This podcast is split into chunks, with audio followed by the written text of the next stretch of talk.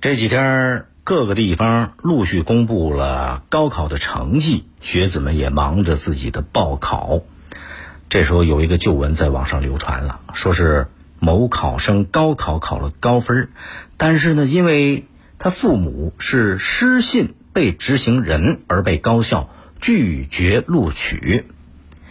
那很多人就在担心，父母失信真的会影响子女上大学吗？有媒体记者就采访了相关的专家，根据呃法律界的专业人士的相关专家回复说，父母被法院纳入了失信被执行人名单的话，不会影响子女正常接受教育的权利。我们都知道，国家和社会对老赖会实施一些惩罚性的措施，叫一处失信，处处受限。那这个处处到底指的是什么？处处里边有没有包括这个失信人员子女上学情况的限制呢？答案是肯定的。但是，这种对上学的限制，这个限制是有范围的。这个范围是什么呢？高消费及非生活和工作必须的消费行为。如果说，呃，这个法律界人士辟谣，父母失信影响子女上学，是需要有更精准的、更明白的解读。咱们国家有个老话怎么讲？叫“一人做事一人当”，是吧？法律虽然赋予了父母抚养子女成长、保障子女受教育权利的这个监护人的责任，可是子女他是生命，他是人，绝对不是父母的私有财产。子女的人格尊严以及包括受教育的权利在内的各种人身权利，它是独立的，它也是受到法律保护的。如果说父母因为赖账不还或者不履行已经生效的法律文书而受到包括限制高消费在内的信用惩戒，他的处罚不会牵涉或者殃及到孩子的正常受教育权利。正常受教育权利啊，非正常的那是另另一回说。你看，根据这个最高法关于限制被执行人高消费及有关消费的若干规定，这个规定里边明确，当父母在被采取了限制消费的措施后，其禁止高消费及非生活和工作必须的消费行为中，包括子女就读高收费私立学校的内容。注意啊，这个点在哪儿？不在子女上学，而是在家长的高消费。这话什么意思呢？就是孩子们他不挣钱，没有这个收入，他只是一个纯粹的消费者。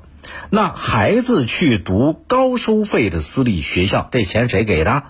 显然是他爸妈承担这个高，这这这个费用，就是子女教育费用是父母承担的，但是这笔费用是家庭当中相当重要的一个支出款项。老赖。哎，他已经被法院纳入到这个惩戒名单里边来了。他在失信爽约、欠债不还的情况下，还能拿出不菲的高昂费用，让自己孩子去就读高收费的学校，这就是不合理的。那人家受害者会怎么想？这显然有失公平了。他还会形成一种潜在的炫耀、挑衅，是不是？所以。一些人如果不加区别的散布父母失信影响子女上学的谣言，那是本质上来讲是对这条法律规定没有了解清楚。所谓限制被执行人子女就读高收费学校，你记住是高收费学校啊，它限制的是什么？这个范围是子女就读那些。超出了正常收费标准的学校，哎，这是属于被限制的，是不允许的。那如果他子女的上的学校收费是正常的，没有超出标准，即便是私立学校，也不属于被限制的范围，是吧？关键在这儿。那这不仅要广大家长和学子得认真学法、懂法、守法，不信谣不传谣，同时也得这个相关法院在采取这样的措施的时候啊。得严格审查，不能影响这老赖子女他有正常接受教育的权利嘛？所以澄清了这样的一个谣言，就是父母失信影响孩子上学，澄清这个谣言意义也很重要的。父母是老赖，子女是无辜的，这不然就成株连九族了吗？是不是？这也维护了身为老赖子女的尊严和自信，不至于让父母的负面行为影响孩子的成长，更是有效规避了老赖没钱还账还有钱供子女高消费的这样一个情况。当然，老赖也别因为这一点就心存侥幸，因为包括刑法，还有首次提请审议的民事强制执行法，都有更严厉的惩处措施的。更多内容，请下载荔枝新闻和我苏客户端。你也可以关注江苏新闻广播的官方微博、微信。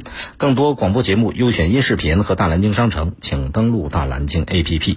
大林评论在大蓝鲸上推出音频产品，每天更新，欢迎您搜索订阅收听。再会。